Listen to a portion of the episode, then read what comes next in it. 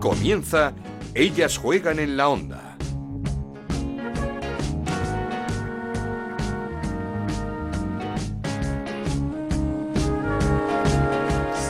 ¿Qué tal? Bienvenidos una semana más a Ellas Juegan, este podcast que hacemos en Onda Cero para hablar de fútbol femenino. Nos podéis encontrar en la web de Onda Cero, en ondacero.es y en nuestra cuenta de Twitter, en arroba Ellas Juegan OCR. Programa el de hoy dedicado casi exclusivamente a esa Supercopa de España que se disputó la pasada semana en Butarque y que se llevó y de qué manera el Barça arrollando en la final 7-0 al Levante con hat-trick de Hansen, que por cierto se llevó el premio MVP del partido. Un Barça que revalida título, que empieza a ganar esos eh, cuatro títulos por los que lucha esta temporada y que quiere hacer ese póker para despedir a su entrenador, a Jonathan Giraldez, que la próxima temporada eh, entrenará en la Liga estadounidense. Por cierto, un Jonathan Giraldez que no dudó en criticar a la federación por la improvisación a la hora de organizar este torneo. Y es que, por ejemplo, la primera semifinal, en esa semifinal entre el Levante y el Atlético de Madrid que se llevó el conjunto levantinista, había tan solo mil personas en la grada. Es algo que nos tenemos que hacer ver entre todos. Y lo que sí que cambió de una edición a otra fue la entrega de trofeos.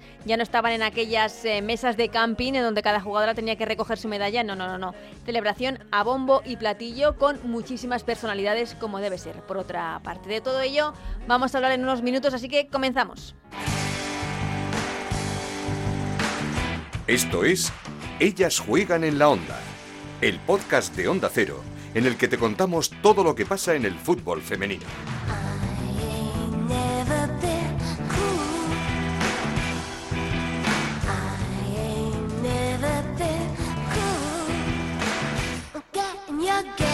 Pero lo hacemos hablando de la Liga F, de la Liga Femenina, que entra ya en una etapa muy decisiva y si no que se lo digan a la protagonista de nuestra entrevista de hoy, a la presidenta del Sporting de Huelva, Manuela Romero, una mujer eh, con la que siempre es un gusto hablar porque sabe mucho de esto y es una mujer que lleva apostando y ayudando al fútbol femenino durante muchísimo tiempo. El Sporting de Huelva lo está pasando mal, es colista, pero viene de ganar al Granada y tiene un partido importante este fin de semana ante el Villarreal que podría hacerles reengancharse y pelear por esa salvación. Así que saludamos ya a la presidenta, a Manuela Romero. ¿Qué tal, Manuela? ¿Cómo estás? Hola, pues yo también tenía ganas de hablar contigo. Bien, aquí estamos. Eh, tú sabes, en la lucha diaria. En la lucha, en la lucha. No sé si este año, esta temporada, más que nunca, en la lucha. Sí, la verdad es que sí, que esta temporada está siendo muy dura, con una serie de cosas que nos han sucedido, del calendario que empezamos tan complicado, luego no las lesiones, parece que no te sale un, nada bien y, te metes en situaciones muy complicadas y bueno, la verdad que se pasa bastante mal. Es, eh, nos estabas hablando, de, te iba a preguntar de esa, de, qué, de qué hay de diferente en esta temporada y las anteriores, porque es cierto que el Sporting de Huelva siempre se ha mantenido ahí en la lucha por, por no descender, pero no tan apurado como está esta temporada. ¿Qué diferencia hay? Todo lo que nos estás contando. Sí, la verdad es que muchas veces no, cuando se habla de nosotras se comenta eso de estar siempre ahí, pero si lo miras bien en las clasificaciones finales, es, realmente son dos temporadas. Porque sí, es verdad. es cierto, sí, sí, sí. Mm, mm, estás durante la temporada, eh, sufres, pero al final la clasificación te dice que has quedado la décima o la undécima, en fin, hasta el año pasado que si no salvamos el último día. Última jornada. Pero yo creo que el hecho de que la liga ha subido muchísimo el nivel, como es normal, cada vez más difícil, los presupuestos son más altos. Hemos tenido un calendario bastante duro al principio, dos partidos seguidos fuera de casa, el primero que vino el Barcelona, luego no tuvimos suerte en el partido con el Betis, que, que la verdad mm, ahí creo que merecimos bastante más, algún error arbitral que ha habido por ahí en otros partidos también que que psicológicamente pues te ha hecho también daño. Lesiones que hemos tenido muchas. Yo creo que como todo se une y cuando no te salen las cosas y parece que el viento va en contra, todo te va saliendo mal y, te vas te vas hundiendo ¿no? en, la clasificación y y en el tema psicológico. Pero bueno, de todo hay que salir y por todas las experiencias y por todas las cosas hay que pasar y hay que ser fuertes y luchar para, para conseguir el objetivo. Hmm. Has estado muy elegante con eh, algún error arbitral, ha sido más de alguno, ¿no? Yo, yo creo que que no es que se ceben con el Sporting de Huelva, pero es cierto que, que ha habido muchos errores y, y, muy clamorosos contra, contra tu equipo. Sí, la verdad es que si piensas, empezamos en el partido de, del Atlético de Madrid, que el gol que le anulan a Riderling, que no es fuera de juego, pero evidentemente no perdemos ese partido por eso, está claro. Pero sí que el partido de, del Betis, que nos pitan un penalti fuera del área, nos dejan de pitar un penalti por manos, después de hacer un buen partido, de dar cuatro palos, el equipo se quedó muy tocado. Y el día de la Real Sociedad, pues creo que todo el mundo vio, porque no hay nadie que me haya dicho lo contrario, que fue penalti muy claro en el descuento si tú lo marcas, pues evidentemente si no lo metes el penalti, pues nada, pero si marcas, eh, te llevas un punto y no te quedas tan tocado también psicológicamente. el otro día también el tercer gol del Sevilla fuera de juego. Es que son errores que no que tampoco que no hemos perdido con el Sevilla por eso, evidentemente, pero que que ya es la mochila que llevas en la mm. espalda pues ves otro que te cuesta un gol y otro que te evita que, puedas empatar un partido y otro y un penalti fuera del área y eso eso la verdad yo creo que son errores humanos porque esto es un deporte y las árbitras son parte de nuestro deporte y no van a querer equivocarse queriendo pero claro por lo que sea por la casualidad cae en el mismo equipo todo en momentos muy duros y y eso te hunde más en un equipo que además se juega tanto porque estabas hablando de, de, de lo mal que, que, se pasa, lo mal que lo, que lo que lo estás pasando, claro. Claro, exacto, cuando lo estás pasando muy mal, haces partidos que piensas que mereces ganar, como el que te comento del día del Betis, ¿no? que para mí es más claro que merecimos ganar y no ganas y te pasan esos errores arbitrales que son determinantes. Mm, yo lo que no quería que el equipo entrara en una psicosis arbitral, ¿no? como te digo, evidente, ellas no, no se van a querer equivocar queriendo contra mi club, eso lo tengo claro, eso no, sería deportivo. No, porque estamos viendo muchísimos errores. Claro que no. Estamos viendo que lo que pasa... descartado. Sí, sí, que digo que lo que pasa es que el, el nivel es muy bajo. Hay muchos errores.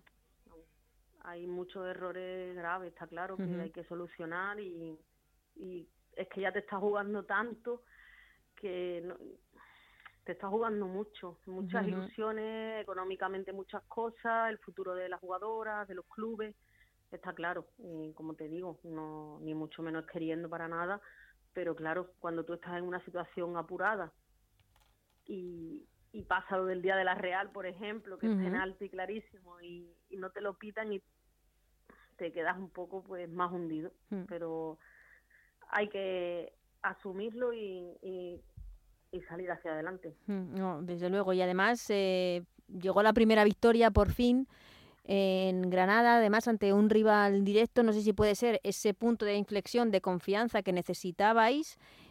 Y además es que tenéis otro partido importantísimo contra el Villarreal la próxima semana. Eh, son dos partidos que pueden ser dos victorias que os dan un salto eh, de puntos y de calidad en la clasificación impresionante.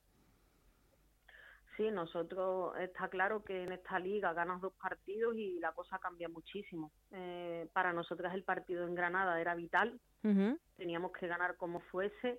Es verdad que al revés del día de, del Betis, que nosotras dimos cuatro palos, lo dieron ellas y en cambio la victoria cayó de nuestro lado.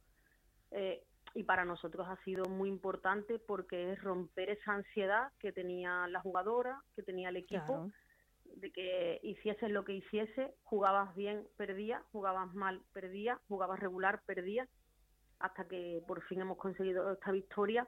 Y ahora tenemos un partido muy importante, muy complicado, como todos los rivales lo son, evidentemente, pero si nosotras conseguimos ganarlo, estamos enganchadas otra vez, estaríamos muy cerca de empezar a luchar en igualdad de condiciones con los demás, en puntos. No, no. Eh, para nosotros es vital. Claro, Sí, sí, porque eh, supongo que el, objetivo es salir cuanto antes de, esa zona, mm, por, pues, supongo por, por el bien de todos. Claro, el objetivo nuestro es estar, pues eso, en la pelea, en la lucha, estar cerca. Pero no tan descolgado como estaba antes. Exacto. Claro. estar tan descolgado como estábamos y, y tener una dinámica así que, que ganes, pierdas, empates, pero no que, que es lo que te digo, el componente de, la moral, ¿no? De, psicológico, de perder todas las semanas, hagas lo que hagas. No, Juegues bien, juegues mal o juegues regular. Y yo creo que el domingo el equipo supo sufrir, el Granada apretó mucho, pero el equipo estuvo bien en defensa, su sala estuvo muy bien y supimos sufrir y eso también te da te da mucha fuerza para continuar. ¿Y qué pensabas cuando de repente cambio de entrenador, dimite Antonio Toledo, ese cambio, como digo, las cosas siguen sin salir? ¿Qué, qué es lo que piensas? ¿Qué es lo que se te pasa por la cabeza? ¿Qué, qué, no sé, como presidenta, que quieres salir de esta situación, ¿qué haces? Pues que no sabía qué hacer ya, porque eh, te pasaban muchas cosas, cosas que no se cuentan, ¿no? Pero cosas de lesiones, cosas qué me puede pasar más, ¿no? Que no sabías qué, qué, poder hacer, porque tienes que ser positivo, transmitirle al equipo toda la positividad del mundo. Antonio dio ese paso para, para que viniese otra persona que, era puesta por, por, por Iván, ¿no? En este caso. Y, y seguir ahí ayudando al equipo por ver si un cambio, otro camino, otra ilusión, algo, ¿no? Que pueda ayudar al, al equipo a reaccionar. Y tú como presidenta pues lo sufres porque sufres las circunstancias y tampoco te llegan las victorias y, se pasa muy mal, pero ahora mira, no sé qué pasará esta semana ni qué pasará en junio, que es lo importante cuando llegue junio, pero por lo menos hemos roto el tema, hemos conseguido ganar el partido y, a seguir. Eh, sorprendió, por cierto, un poco que, que, no fuese Jenny Benítez la, la elegida para dirigir al, al equipo. Eh, Jenny no puede entrenar al equipo porque hace falta el nivel sigue, 3. Sigue sin el nivel 3, vale, vale, vale, ya está, solucionado. Solucionado el, el, tema, solucionada la, la duda. Y mm, Manuela, mm, no sé, no sé si te has para pensar en el momento en el que digas, es que eh, si bajo, ¿qué, ¿qué, voy a hacer? ¿Qué va a ser de este equipo? Porque, porque quizá la gente no lo sepa, pero el Sporting de Huelva es tu vida para mí como un hijo, y pues, tengo uno, pero tengo dos. No, no, pero es que los que te conocemos lo sabemos. sí. También porque lo pienso en... Nosotros somos un club humilde que tiene mucha cantera detrás, muchas niñas. Que tienen esa ilusión de llegar a primera con el equipo de su tierra. Eh, hemos mejorado mucho en instalaciones, tanto para el bien de las jugadoras como para la propia competición. Hemos invertido el dinero del Consejo Superior de Deporte en la obra, un campo ¿no? con las instalaciones de recreativo de Huelva. Tenemos nuestro acuerdo con ellos estupendamente. Tenemos un campo de césped natural, una grada nueva, un vestuario nuevo, taquilla, videomarcador, eso no, eh, una buena iluminación. Nunca hemos tenido eso, megafonía, todo eso. Entonces, para mí eso es un salto de calidad que ha dado el club, un esfuerzo que se ha hecho eh, y una mejora para nosotras, para las jugadoras, para el club, para la competición.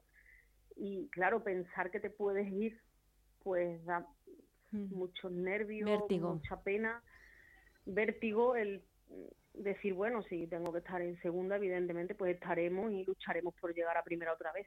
Pero da pena cuando has dado ese salto, esas mejoras, ¿no? Para, para todos, pasar a jugar a césped natural, entrenar en césped natural todos los días, como entrenan, eso también lo reflexionas y dices, no puede ser que me pase esto ahora, ¿no? Cuando he pasado tantas penurias y, en este tema mejoro un poco, bueno, mejoro bastante en este tema, pero habrá que aceptar lo que venga. Lucharemos por estar en primera, evidentemente.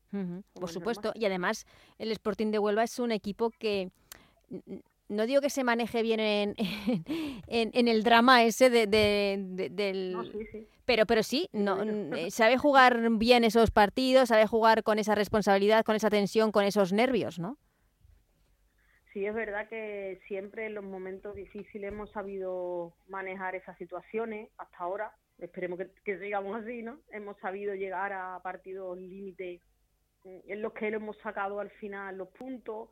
Eh, fíjate, incluso me acuerdo un año que estuvimos fatal y le ganamos al Barcelona allí, que somos el último que le ha ganado, creo, en casa. Evidentemente ya eso lo veo muy, muy, muy posibilísimo, pero que sí que es verdad que en esas circunstancias no se nos ha dado mal como hemos nadado en ella, vamos. Ya. Y tendremos que seguir, sabemos, también tenemos ese ADN que decimos nosotros, esa garra, esa lucha de revelarnos, ¿no? A por qué nosotras no, porque somos un club independiente, ¿por qué no? Y vosotras, ¿por qué no tenéis derecho a estar en primera? Tenéis el mismo que cualquiera y... Claro. Y eso lo tenemos ahí dentro y yo creo que también sabemos llevarlo adelante. Así. Mira, hablabas de los clubes independientes, de, de, ese déficit que tenéis con respecto a los otros clubes que tienen al masculino detrás, pero, pero fíjate también el hecho de de depender de, depender de un club masculino que al que no le van bien las cosas, como es el, caso del Levante, que veremos qué pasa la próxima temporada con el Levante, ¿no?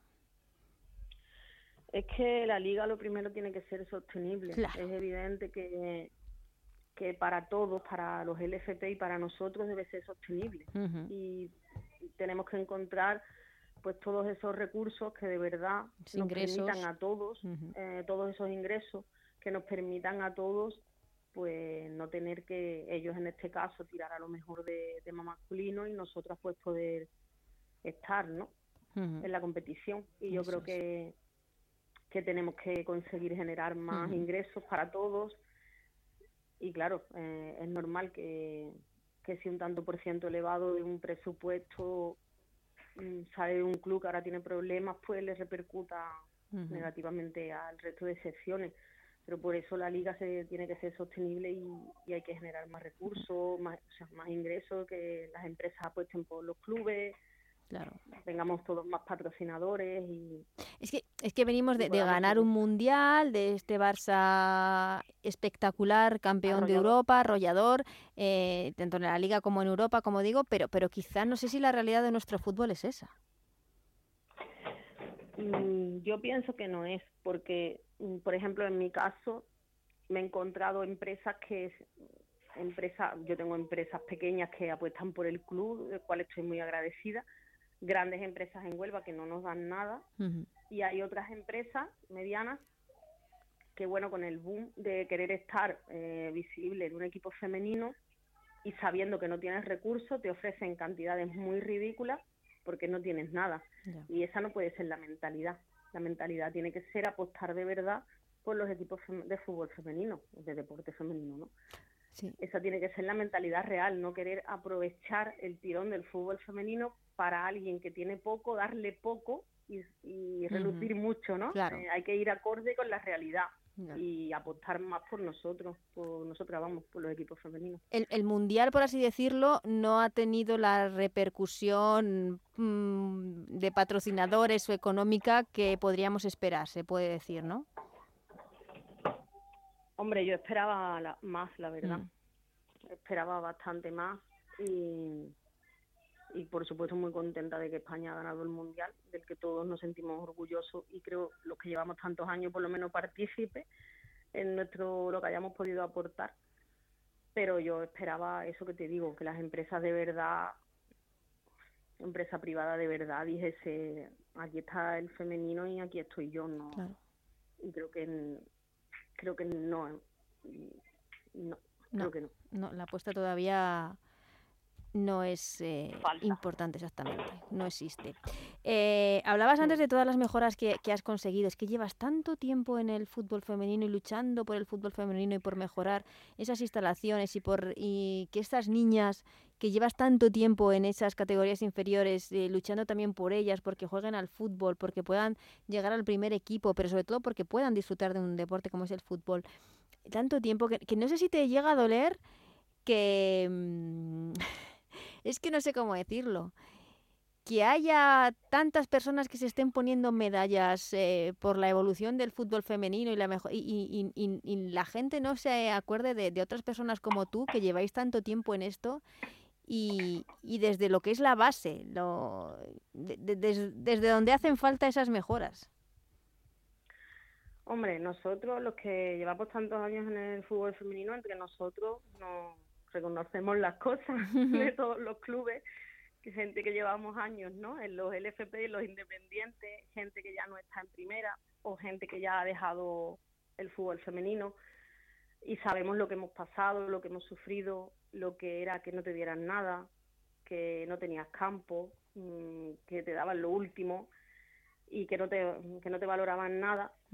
Y bueno, ahora mm, parece que no se acuerda, tal vez porque yo no soy una persona de hacerme, me lo propusieron hace un tiempo y dije que no, hacerme como una cuenta en red social de marketing puro mío, eh, es que no va con, mi, con mi filosofía ni con mi mentalidad.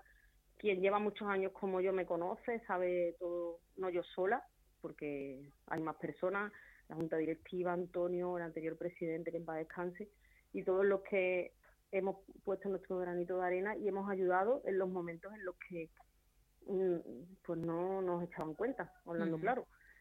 Y hemos, algunos hemos seguido, pero no solo yo, mucha gente en este país que a lo mejor no están tan reconocida. Y bueno, mm, no voy a hacer marketing mío para que alguien se acuerde de mí. Yo sé lo que he trabajado, sé lo que he hecho y sé lo que han hecho mis compañeros y mis compañeras de otros clubes. Y, y eso me sirve. Mi satisfacción está ahí con el Sporting en primera y mi cantera. Pues eh, muchos también lo, lo, sabemos, lo que has trabajado, lo que has luchado, lo que sigues trabajando y luchando para mantener este club en, en la élite, a esas niñas que juegan al fútbol, que no es nada fácil tener una cantera como la que tenéis vosotros. Y antes decías que estabas muy orgullosa del Mundial, de lo que hayas podido ayudar, por supuesto que ese mundial es de toda esta gente como tú, que habéis puesto al fútbol femenino español donde está y donde esperemos que se mejore. Ya no solo a nivel de resultados en cuanto a selección, sino a nivel de, liga, de competición y de sobre todo de, que la gente apueste por este fútbol femenino que por el momento la apuesta no es tan importante como, como pensábamos. Manuela, eh, sabes que estamos contigo, que estamos con el Sporting de Huelva. Mucha suerte en lo que resta de temporada y ojalá, ojalá mantener esa categoría porque yo creo que os lo merecéis. Muchas gracias por apoyarnos siempre, por, por estar siempre en el fútbol femenino y por tantos años. Muchas gracias.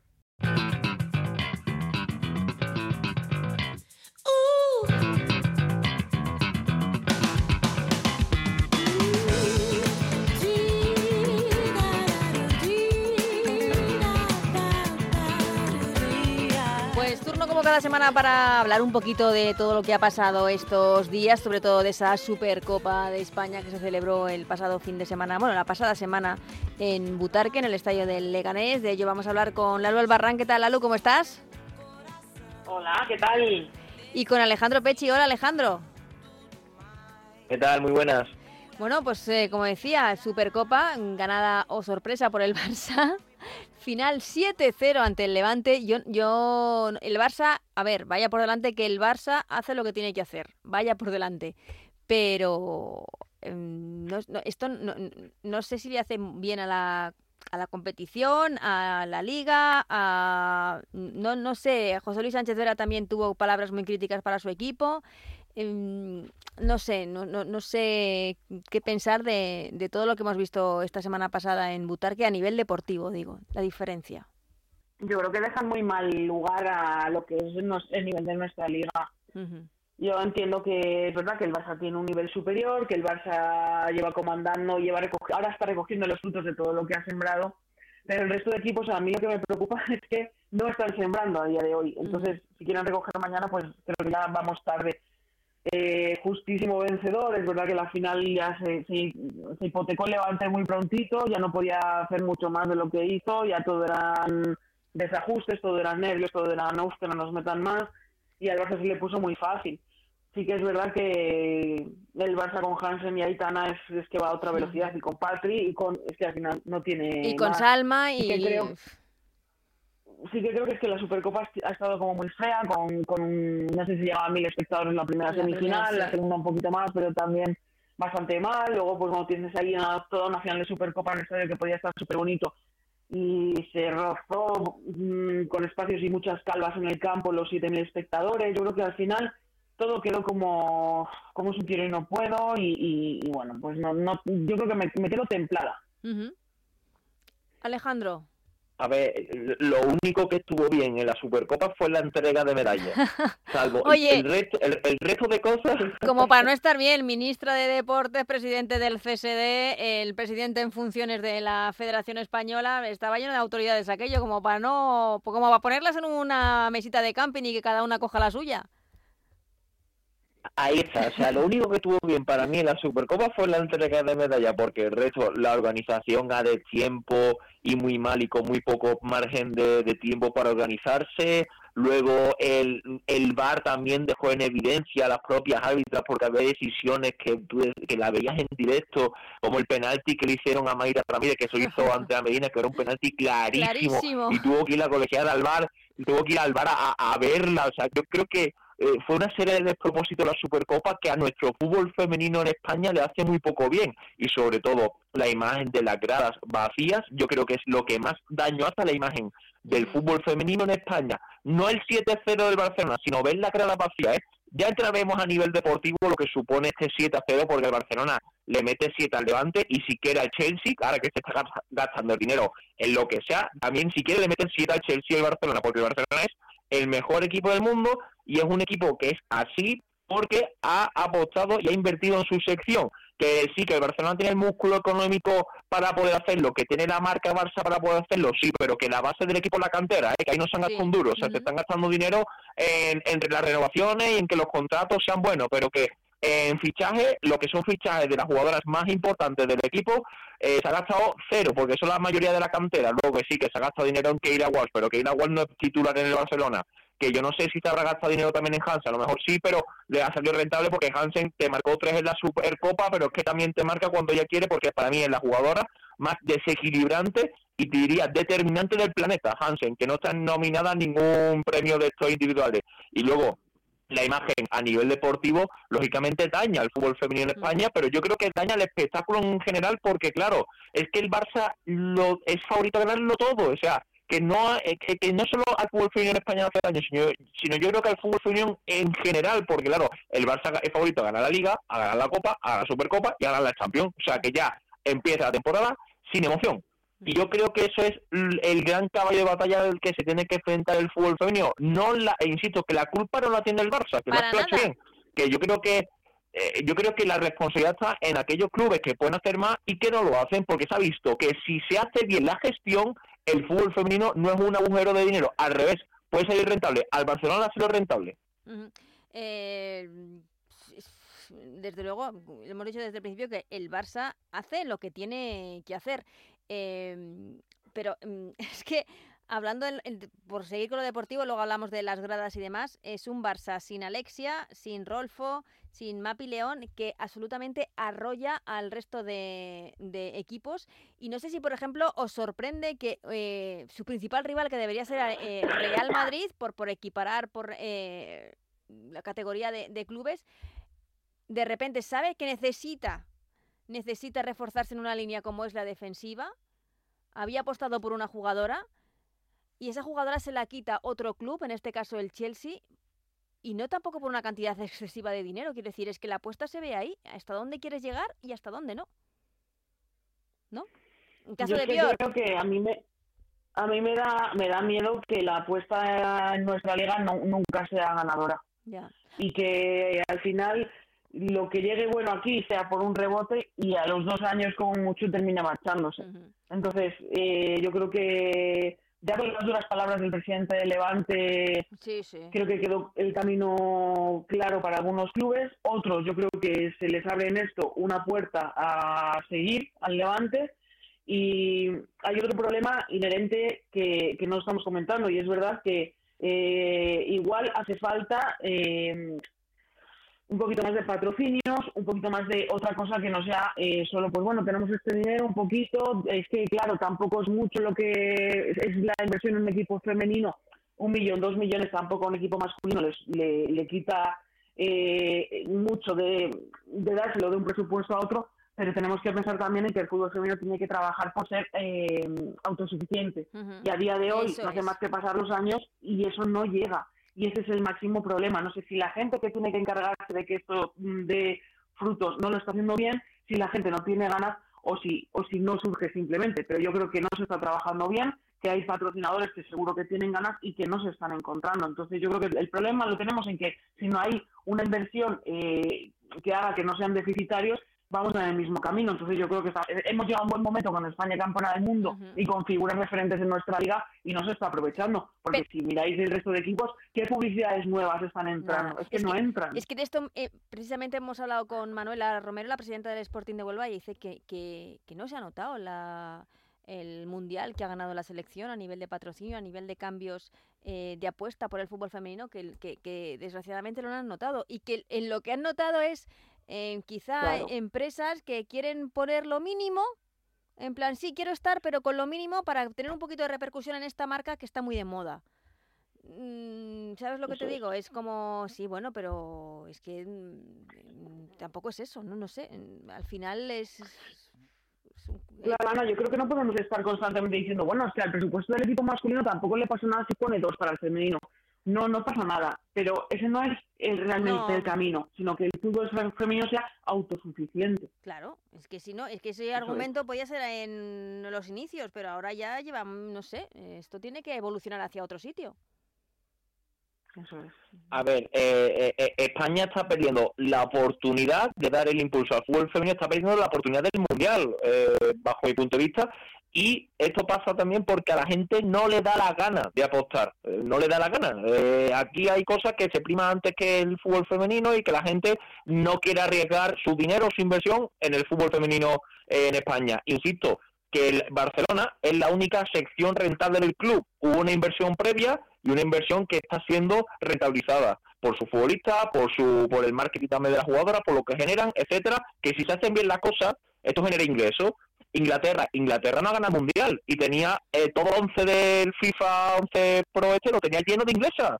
Lo tenía lleno, lleno de siete jugadores inglesas había y España había ganado el mundial y el Barcelona la Champions. ¿Quién fue la mejor entrenadora? Sarina Biekman. Eh, Jonathan Giralde la había ganado también todo y no y el tercero. Y eh, con eso que decir, el Chelsea eh, quiere a Natalie Bior, pues paga la cláusula. Que quiera a Media Ramírez, pues paga la cláusula. Inglaterra, por sí misma, el sistema que tiene Inglaterra de generar riqueza eh, a nivel de fútbol masculino y femenino es, a la larga es mucho más rentable que el de España, porque el de España al rico lo hace más rico y al pobre lo hace más pobre. Pasa también el fútbol masculino, ¿eh? que, el, que todos los equipos están tiesos. ¿eh? O sea, mm, salvo incluso Barcelona, ¿eh? el Barcelona tiene deudas por un por un tubo, pero bueno, eh, le pasan la mano, hacen la vista gorda porque el Barcelona tampoco le puede le puedes meter mucha mano porque al final es un club muy muy grande. Pero el resto de equipos están tiesos. Y en Inglaterra, ¿por qué en Inglaterra hay tanto dinero? Porque a lo mejor el, porque el reparto entre el primero y el último, que sí que hay diferencia, pero no es tan grande. El rico no se hace más rico todavía y el pobre más pobre. Ya. Eh, sí, pero, pero, es cierto que, que, aquí hay, hay un problema y, gordo de con el tema de, de, que no somos rentables, de que la liga... Y, queda mucho para que sea rentable porque porque vemos también que la, afluencia a los campos no, no es buena. Y, por ejemplo, en el tema de la Supercopa hemos visto, la primera semifinal daba mucha pena ese Atlético Madrid-Levante con mil personas podría haber en las gradas en el Estadio de Butarque y por cierto, ya yo creo que nadie se corta. Fue muy claro Jonathan Giraldez en la rueda de prensa previa a la final, en la federación, en, en las rozas, en la casa de la federación, diciendo que no se hacen bien las cosas. Yo creo que ya mm, la gente está harta de esperar que se hagan bien las cosas, ¿no, Lalu? Bueno, y las entradas de la Nación League todavía no salía a la venta, Bueno, bueno, eso, ¿para qué? todavía eh, quedará un mes. Claro, pero por ejemplo, para el Francia-Alemania, que es el mismo día que el España-Países Bajos, eh, las entradas están a la venta creo que desde el 20 de diciembre o 22 de diciembre. Que crecí, que, que cuando las jugadoras decían que esto no avanza porque la federación no pone su parte, igual tenía algo de razón, ¿no? Porque todavía no están puestas a la venta las entradas ni para el España-Holanda, ni para el partido de la Cartuja, que gane o pierda España va a jugar allí el 28 de, de, febrero, claro. Holanda, por ejemplo, Países Bajos, gana o pierda también es local eh, para el próximo partido. Pues también tener ya a la venta las entradas y todavía no se sabe ni contra quién va a jugar Países Bajos esos partidos, gana o pierda. Es que es lo que, lo que hablamos, no sé si es el cómo o si es el quién o si es que no interesa que esto crezca.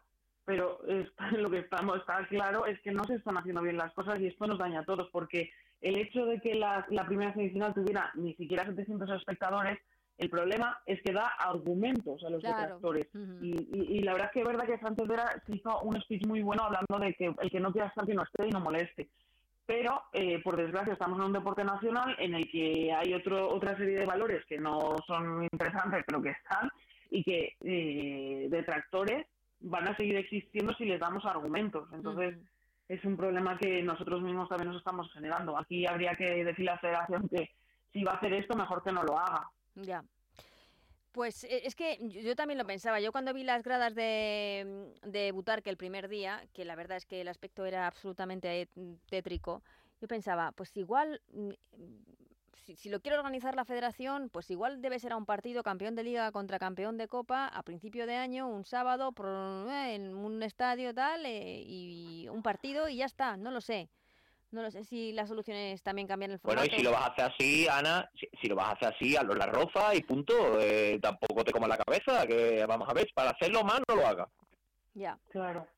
Ya, ya, sí, ya. Claro. Es que no sé, no sé cuál es la, la solución, pero, pero es cierto que, que el primer día, eh, la, la semifinal del Madrid-Barça y, y, la final, bueno, pues como dices, la llegas ahí a los 7.000 dentro de un, de un, de un eh, estadio que tiene hasta 12.000 de capacidad, pero sí que es cierto que, que ya que lo dijo Jonathan Giraldez, el entrenador. Bueno, bastante gente fue para que ninguno de los dos equipos fueran de la capital, ¿eh? bastante gente fue también. Es cierto que el Levante también fletó autobuses, para sus aficionados y luego el Barça, que es verdad que mueve muchos aficionados en, en el fútbol femenino y había muchísimos bueno, es que, el Barça te llena todos los campos. Es que para este fin de semana que juegan contra el Betis van a abrir la grada de fondo que no se ha abierto en toda la temporada. O sea que el Barcelona, Barcelona es ingreso. Es que por eso digo que eh, si se hace bien la cosa es un producto rentable, porque al Barcelona no le ha salido rentable. Sí, sí, sí, sí.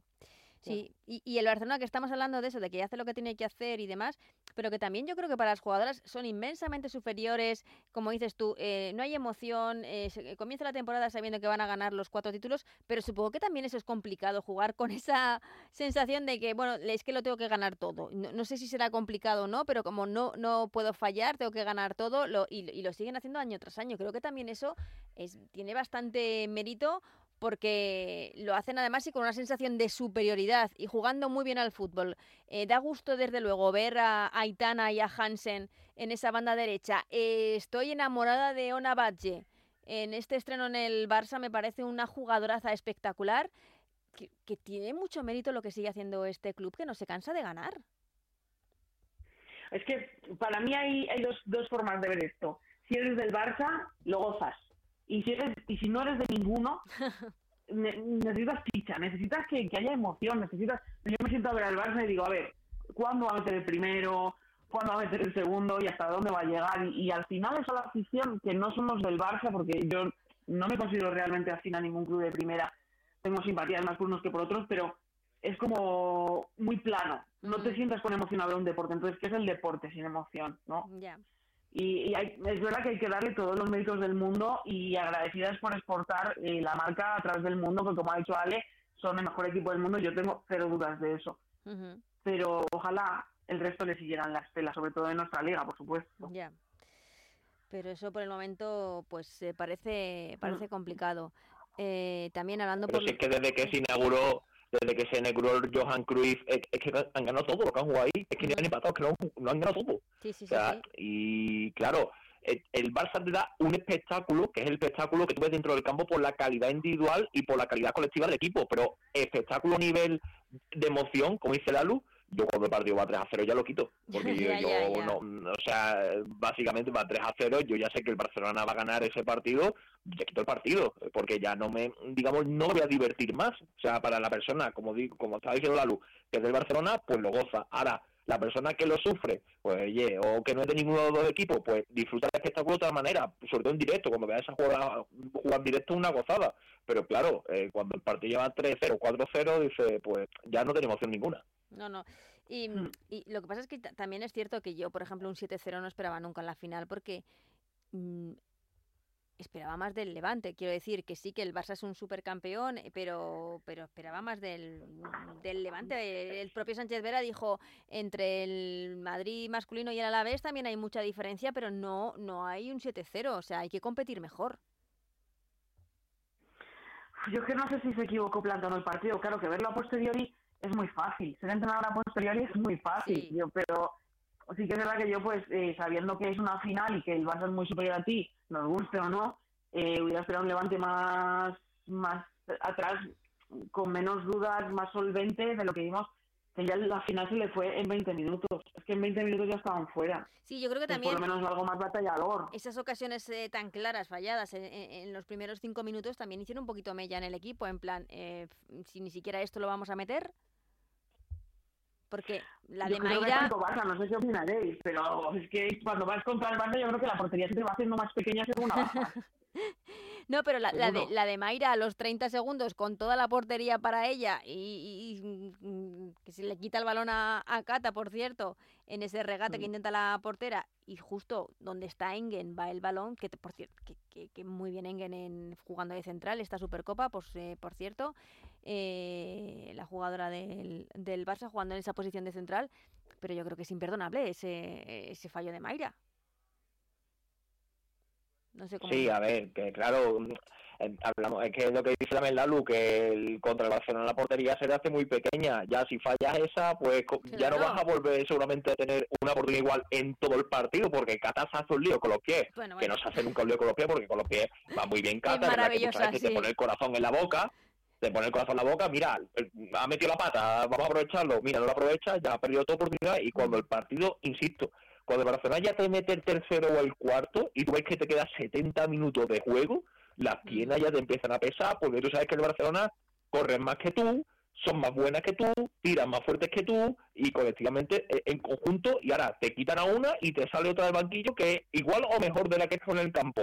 dices tú, madre mía, que son clones, ¿sabes? O sea, son, eh, son robots las que están jugando y cuando ya el partido va 3-0, 4-0, te queda toda una segunda parte, las piernas no te responden igual y ya no iba, no vas a igual a los cruces, o sea, a, a los balones divididos. Yo entiendo también al Levante, que cuando ya te meten, eh, ya va a una primera parte y va al descanso 3-0, dice, y ya al inicio de la segunda te meten en el cuarto, dices tú, es que ya no me queda nada, o sea, y el Barcelona ve cómo se divierten, siguen jugando, insistiendo, porque un equipo que si te puede meter 10 te los mete. Y eso eh, hay que alabarle al Barcelona porque siempre van en sexta marcha. Y eso a nivel competitivo es muy positivo porque el día que no salga las cosas va a seguir insistiendo que alguna vez ha pasado Barcelona. En Champions un partido ha tenido a lo mejor un día más raro que otro, pero ahora sigo insistiendo que eso es positivo, un buen nivel competitivo, él intenta ir al máximo. Pero yo entiendo también el equipo rival que llega un momento que, que no te da y que se te hace el partido y el campo es muy grande. Mm. Pues eh, con esta Supercopa que nos ha dejado ese sabor agridulce por todo lo que, pues, no sé, a nivel organizativo, a nivel de público, a nivel de, gente, pues nos deja nos deja pues algunos sinsabores eh, ya aparcada, ya primer título de la temporada para, para, el Barça. Vuelve, bueno, se jugó su jornada de liga el pasado fin de semana, salvo los equipos que tenían que jugar esta Supercopa. Eh, y de esta jornada eh, quería hablar de dos partidos. Ese Sporting de Huelva Villarreal me parece importantísimo para la zona baja de la clasificación, sábado cuatro y media, porque tras ganar en Granada, el Sporting de Huelva se puede meter de lleno en la lucha por la salvación. Sí, sí, estaba mm, imposible la salvación hace una semana. Ya en vez de estar a tres partidos está a dos. Y si gana el sábado el Villarreal está a uno. O sea, si hay un equipo capaz de hacer un milagro es el Sporting. De eso no tengo duda. De hecho, el Sporting se está reforzando en el mercado de invierno, está sobre todo fortaleciendo la zona de ataque que le hace mucha falta. Es verdad que son jugadoras que vienen sin competir porque su liga han estado paradas, eh, las ligas nórdicas. Eh, insisto que el Sporting, eh, ganando la Granada, yo creo que puede haber puede marcar un punto de inflexión en lo que es su, su temporada. Es cierto que luego tiene al Barça, el Johan, que, que, va al dentista, pero bueno, el partido contra el Villarreal es, claro, es bastante clave el partido del Villarreal para el Sporting y un Granada que bajo mi punto de vista fue mejor que el Sporting. Sí, sí, no, eh, Granada, no no ganó no ganó al Sporting de Granada porque se topó con los postes y con Sala, con Sala Mersnik, que hizo un, hizo un partidazo. Fíjate, la portería del Sporting, pocos equipos en primera tienen dos porteros tan fiables como el Sporting, Chelsea y Sala.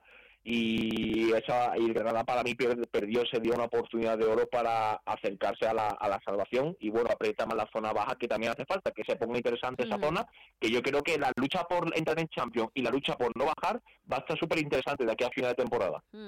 Y Lalu, te hablo, no sé si decir partido del Morbo o, no. Ese Atlético de Bilbao Real Madrid, también sábado a las seis y media, el reencuentro de, David Aznar, eh, entrenador del Atlético, con sus equipos, con el Real Madrid. Y el de Naikari, el de Naikari García. Y el de Naikari, por cierto, es verdad, el de Naikari. Con el Real Madrid. Bueno, yo creo que... Naikari que, está marcando. Estas últimas jornadas, sí, sí, sí, Qué ganas de ver a Naikari. Sí. Yo creo que si alguien está cerca de Bilbao, yo le invitaría a ir a porque creo que va a ser un partidazo. El Atlético en casa está muy bien y yo creo que además el Madrid está ahí arriba, que como están cuatro ahí apretaditos de puntos, que también está Atlético no lo tiene tan fácil y no puede perdonar, pero yo creo que va a ser algo más que un partido de fútbol. ¿eh? Yo ojalá, ojalá estar allí para verlo porque el reencuentro Real Madrid y Naikari Real Madrid puede estar muy bonito, ¿eh? Sí, yo creo que sí, que la verdad es que... Eh, sí, hemos destacado este partido porque nos parecía, sí, sí, un, un partido de, de, reencuentros. Pues os agradezco mucho el rato, la charla, de, hemos basado casi todo este tiempo que teníamos en, en la Supercopa, pero creo que valía la pena darle un repaso a lo que está pasando en nuestro fútbol, porque igual, también se lo comentaba Manoli, igual la realidad de nuestro fútbol no es que somos no es el mundial, o sea, somos campeonas del mundo, pero igual no es la realidad del fútbol o de la liga española. No sé si me explico o no, pero es que igual hay todavía tantas cosas que hacer que, como dice, y encima siendo campeonas, si no la aprovechamos, pues estamos desaprovechando una oportunidad impresionante. Pero bueno, seguiremos apoyando y apostando y viendo mucho fútbol femenino porque es lo que nos gusta. Así que os invito a otro día para charlar y para estar aquí en esta tertulia. Muchísimas gracias, Lalo Barran, Alejandro Pechi. Un abrazo a los Gracias, Tiana.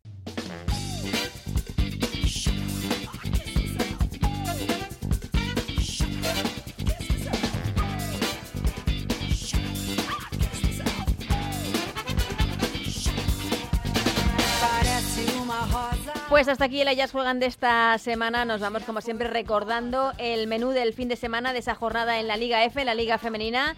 Se juegan los partidos el sábado y el domingo. El sábado cuatro encuentros a las 12 Valencia, Costa de G, Tenerife. A las 2 Levante Las Planas Atlético de Madrid. A las cuatro y media ese decisivo Sporting de Huelva Villarreal del que hemos hablado. Y a las seis y media también hemos hablado de este partido, el partido del Morbo, podríamos decir, de los reencuentros entre el Atlético Club de Bilbao y el Real Madrid. Y para el domingo cuatro partidos más. A las 12 el Levante recibe al Granada. A las 2 el Betis hace lo propio con el Barça, un Betis que no se puede despistar. A las 4 la Real Sociedad Madrid Club de Fútbol, un partido interesantísimo, con una Real que va más y un Madrid Club de Fútbol que está demostrando una vez más que es la auténtica revelación de nuestra liga. Y a las 8 y media cierra la jornada el Sevilla Eibar. De todo esto vamos a hablar seguro la próxima semana aquí en ellas juegan. Hasta entonces que seáis muy felices. Adiós.